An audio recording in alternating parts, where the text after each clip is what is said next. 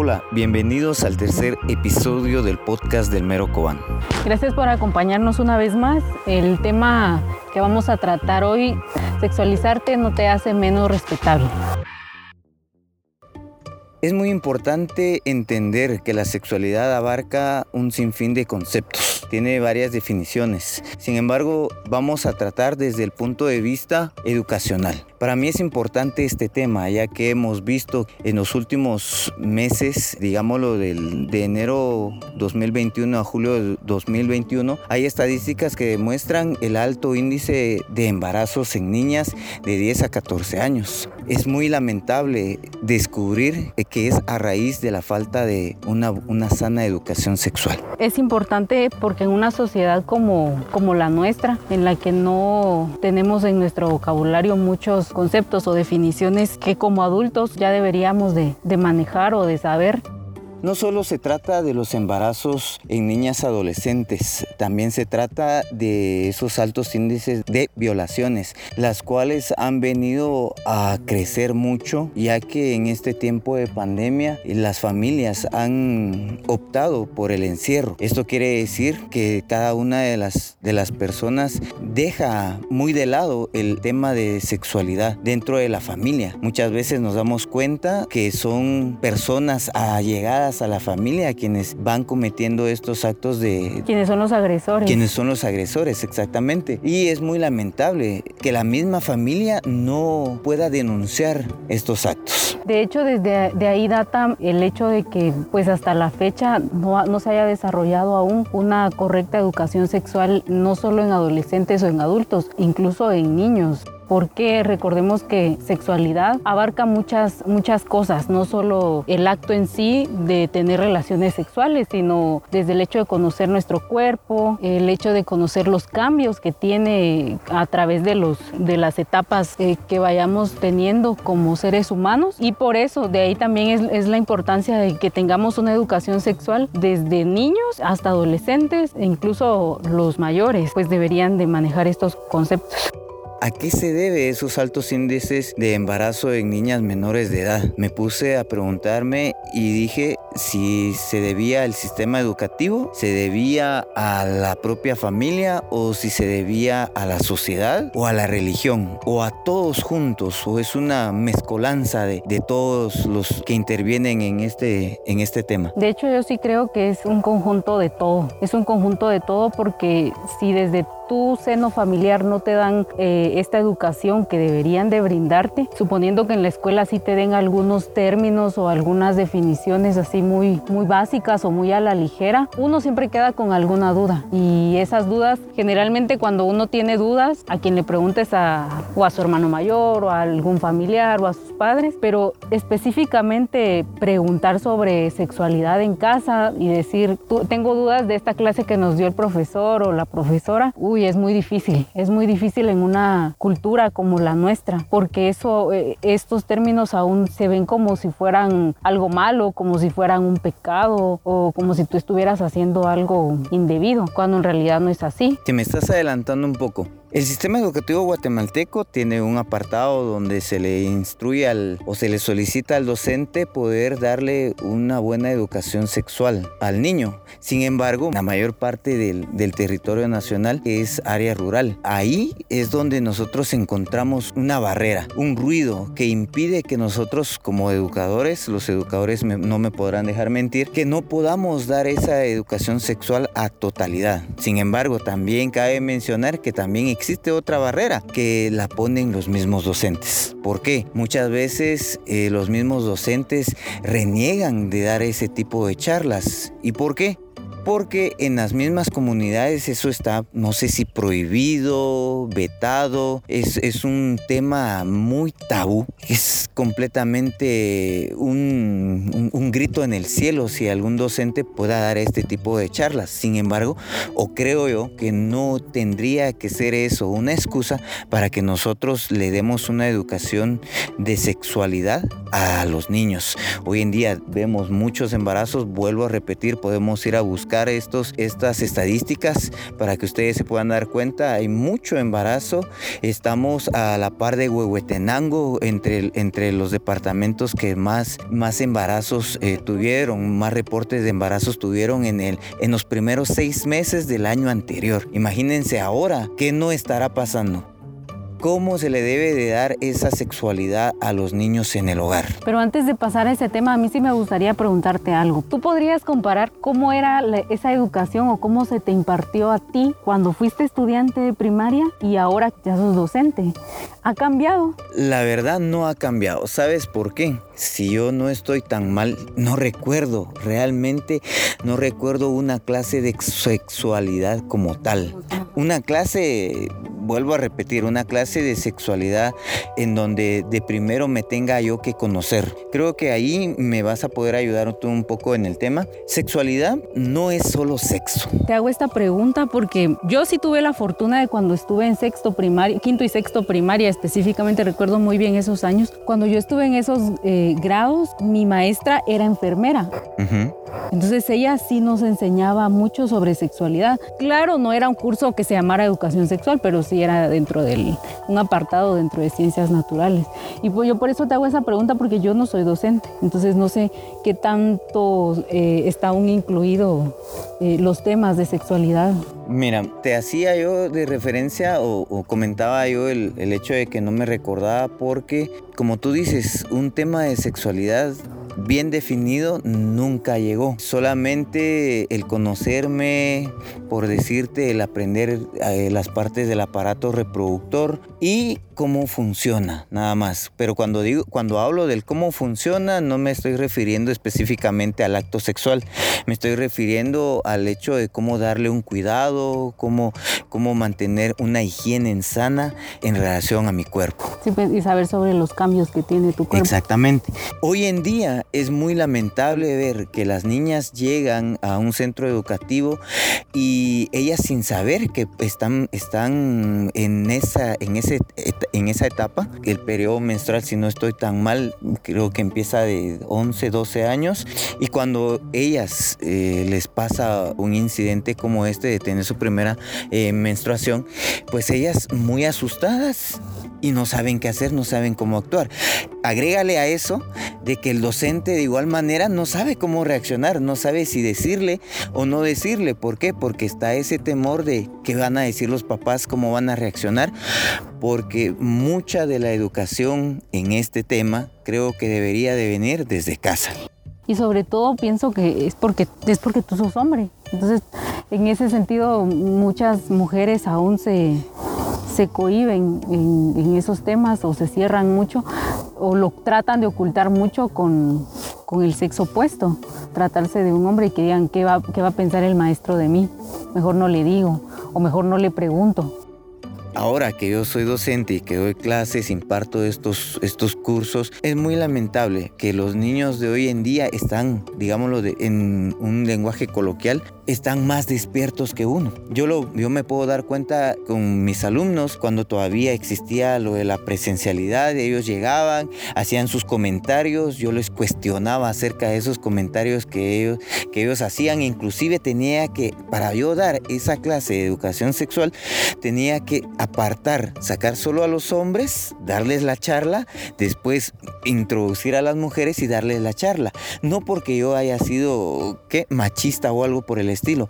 Es por el contexto que ellos utilizan. Y voy al segundo, al segundo punto, que es cómo recibimos la orientación de sexualidad en el hogar. Te cuento, en mi familia somos cuatro hombres. Mi madre es enfermera. Sin embargo, ella a veces no tenía tiempo de, de, poder estar con nosotros e instruirnos de mejor manera. Ahora yo me pregunto, ¿cómo será con las demás personas? ¿Será que las demás personas desde un inicio les dan esa educación sexual a los niños?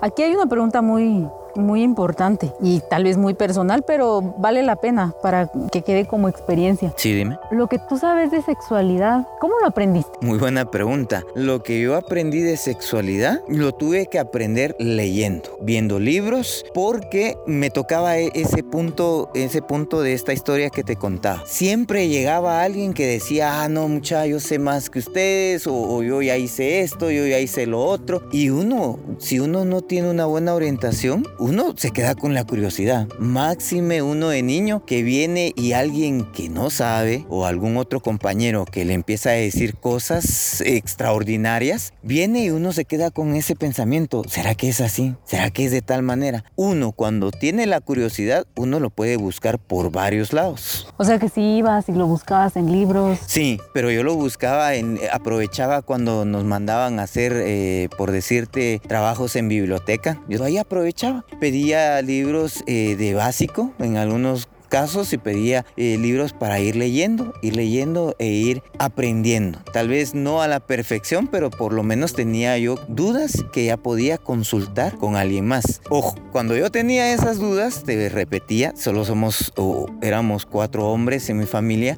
mi mamá muy rara vez se mantenía, yo igual me quedaba con esas dudas, porque cada vez que mi mamá llegaba era de atendernos o de revisar tareas o de hacer esto, de hacer lo otro o a descansar. Entonces me quedaba con, con la duda. Entonces le preguntaba a mis hermanos mayores y mis hermanos mayores en vez de orientarme me desorientaban más. Entonces yo decía, no creo que sea por ahí, no creo que sea por ese rumbo. O sea que sí les preguntabas a tus hermanos. Mira, no, es, no te voy a decir que yo le preguntaba todo a mis hermanos, que yo era muy abierto con ellos, pero habían cosas que sí, yo me quitaba esa vergüenza, me quitaba esa pena y bueno, démosle, preguntémosles, porque si no, si yo no les pregunto a ellos y si no me regañan ellos, pues alguien más en la calle, le pregunto a alguien en la calle y alguien más me va a regañar y me va a decir algo. Pues en contraste yo te sé decir que lo, lo, lo primero que yo empecé a saber sobre sexualidad, aparte de, de, algunos cursos que nos daban en la, en la escuela, en mi casa nunca se habló sobre eso y hasta la fecha no se habla sobre, sobre esos temas. Creo que a, a, a nuestra edad ya todos somos grandes, eh, pues ya no se hace tal vez porque eh, precisamente todos somos grandes, todos tenemos al alcance pues información, información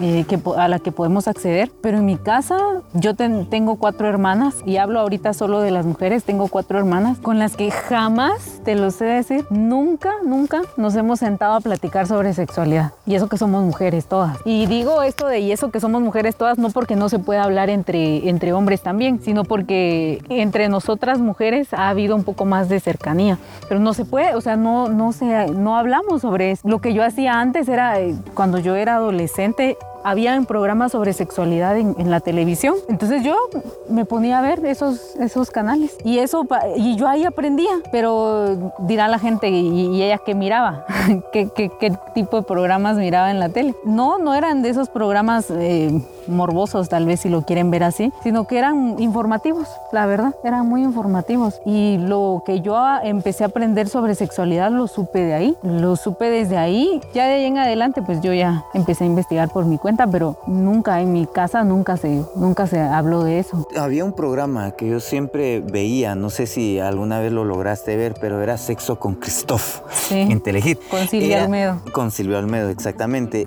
Era, era el programa de sexualidad que a mí me ayudaba a entender muchas cosas. Lo que yo te decía, yo me quedaba con muchas inquietudes, pero no tenía eso. Y aquí vamos al tercer enfoque, la religiosidad. ¿Por qué? Estamos muy inmersos en una sociedad muy religiosa, llena de costumbres, llena de tradiciones y muy conservadora, que si tú vas y le preguntas a alguien, piensan que tú ya estás haciendo algo indebido e inclusive ya te dicen, no, no preguntes eso porque eso es pecado. Creo que era algo que con lo que yo te decía, ya te me estás adelantando mucho. Ese es el tercer enfoque que le vamos a dar. ¿Por qué lo satanizamos? Creo que se debe a que no tenemos esa cultura de orientación hacia los hijos. Vuelvo y pongo el mismo ejemplo. Siempre los hijos en la escuela, puede que reciban educación sexual en la escuela, llegan con curiosidad a la casa, piden esa información. Nosotros como padres o los que son padres dan un poco de información por el temor de no puedo decirlo porque... Eh, que eso, es, eso no es religioso, no va contra mis creencias religiosas. Creo que ahí también viene mucho de la mano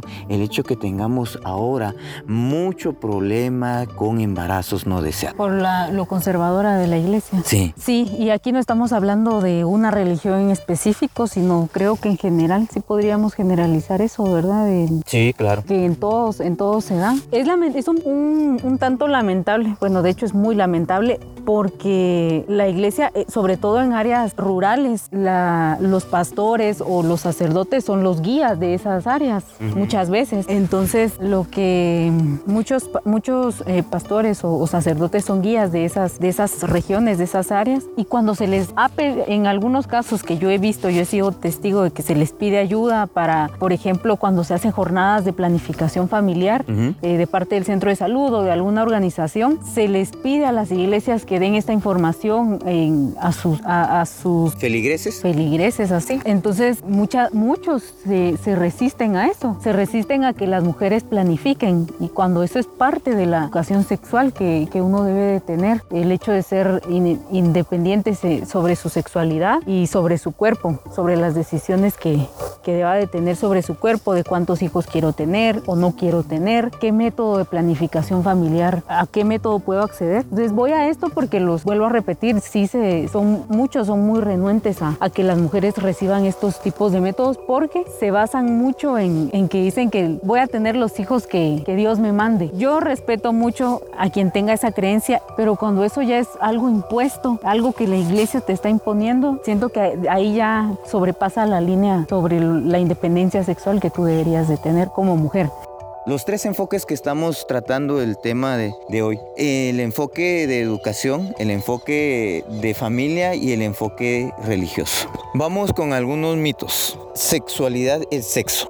No. La realidad es que sexualidad no solo implica el acto sexual.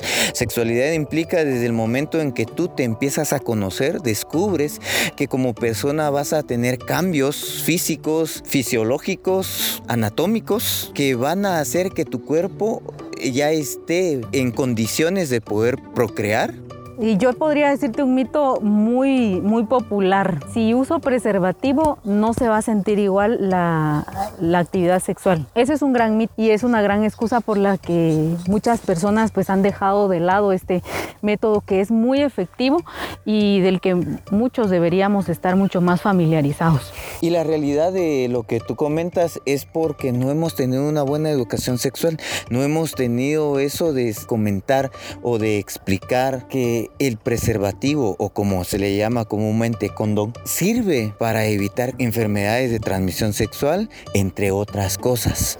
Esa parte creo que eso no lo dice la gente y es por eso que se convierte en un mito. Cuando, cuando dicen, no, es que si me pongo preservativo no voy a sentir igual, no voy a sentir rico, entre paréntesis.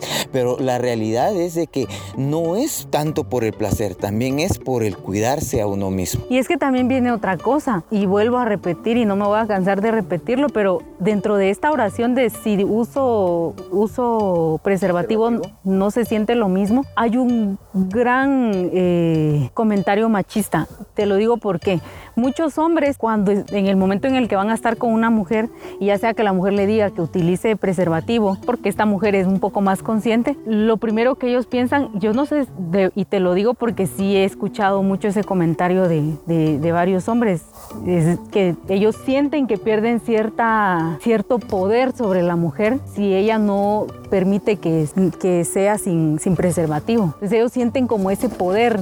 Eh, al momento de, tener eh, relaciones sexuales sin preservativo. Otro mito que tenemos es la educación no enseña sexualidad. Ese es un mito. Es culpa de la educación el que hayan embarazos no deseados y que hayan violadores, etcétera, etcétera. La realidad es diferente porque sí existe una educación sexual. Muchas veces no se da. Eso hay que recalcarlo y también hay que decirlo. Muchas veces no se da.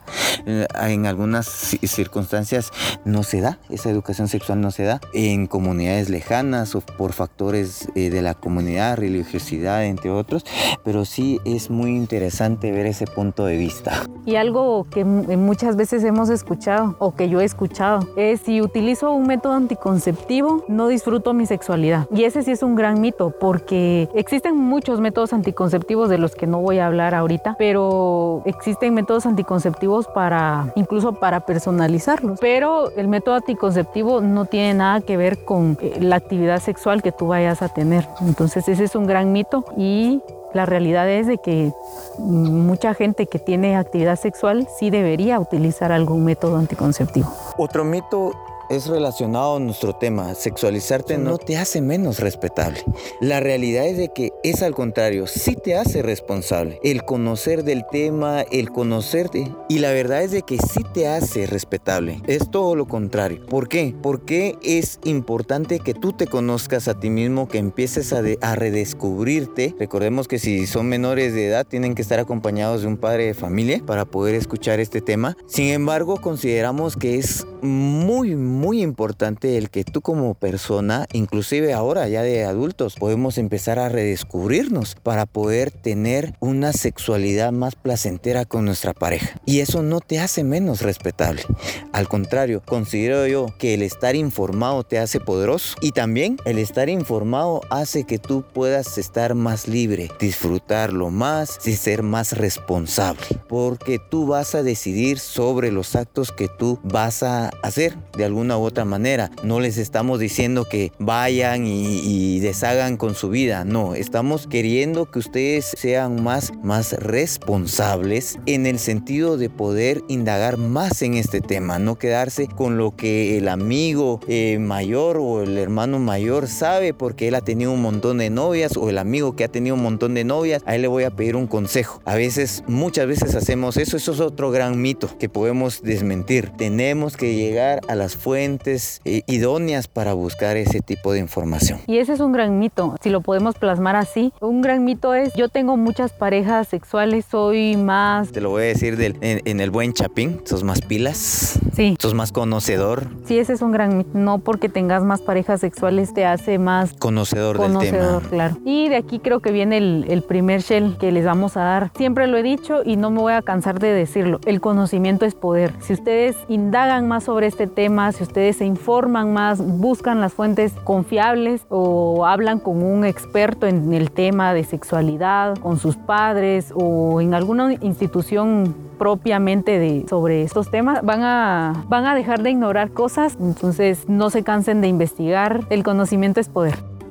Siguiente Shell, si usted es padre de familia, por favor, empiece, quítese ese sentimiento de vergüenza, empodérese, empodérese del tema y empiece a platicar con sus hijos desde muy pequeños acerca de sexualidad. Recuérdese, sexualidad no solo es sexo, sexualidad es conocerte a ti mismo, empezar por redescubrirte, que el niño empiece, inclusive que empiece a llamar a cada órgano del, del aparato reproductor, que lo empiece a llamar por su propio nombre. Aprendamos a hablarle a los niños ya con los nombres correctos. Ese es el segundo shell. Siguiente shell, no dejemos que la educación sexual sea solo tarea del el sistema educativo. Nosotros como padres de familia, lo acabo de decir en el shell anterior, tenemos esa responsabilidad. Máxime si ustedes tienen hijos ya adolescentes, están en esa etapa de redescubrirse a ellos mismos, están en esa etapa de cambios fisiológicos, hormonales, en los cuales ustedes deben de saber orientarlos de mejor manera. Y el siguiente shell sería dirigido hacia los maestros. Claramente la educación sexual, como lo dijimos eh, en los apartados anteriores, no depende solo del sistema educativo, sino de los padres. Pero cuando ya es el momento de ustedes en la escuela, de las horas que están los alumnos con ustedes, impártanles eh, este curso. Impártanselos, sean lo más claros, objetivos, sean abiertos y traten de tener esa, de generar esa confianza para que sus alumnos también se acerquen. Recuérdense que no siempre estos alumnos van a estar rodeados de padres con los los conocimientos que tienen que tener o padres con mucha apertura en cuanto al tema. Entonces sean ustedes esa guía que, que ellos necesitan y sean ustedes generadores de cambio. Y para terminar, el último shell, no satanicemos la palabra sexualidad. Sexualizarte no te hace menos respetable. Aprendamos bien ese término. Debemos de dejar preocuparnos por lo que dirá Juanito, lo que dirá Pedrito, lo que dirá mi vecina de enfrente. Por favor, busquemos personas especialistas en el tema, busquemos a mamá, busquemos a papá, usted es padre de familia, acérquese más a sus hijos para poder tener ese acercamiento y en algún futuro evitar todo ese tipo de situaciones indeseadas. Y recuerden, no sé si lo dijimos al inicio, tú me dirás, pero recuerden que va a haber una segunda parte, pero sí va a haber una segunda parte sobre este tema, mucho más eh, enfocado en otras, en otras áreas. Recuérdense que el tema de sexualidad es muy es muy largo, entonces lo decidimos partirlo en dos episodios. Esta es la primera parte y la segunda parte pues va a ser en nuestro episodio número 4 y para que lo esperen y que estén atentos porque se van a hablar de muchos más eh, puntos. Recuerden seguirnos en todas nuestras redes sociales. Estamos en Facebook, Instagram, Anchor, Spotify. Ahora ya, ya nos pueden encontrar en Deezer. Estamos también en Google Podcast y próximamente en las demás redes sociales de, de Apple. Así es, así que espero nos puedan compartir este episodio para que mucha gente pues se pueda informar un poco más y los esperamos en el siguiente episodio. Nos vemos, hasta la próxima. Adiós.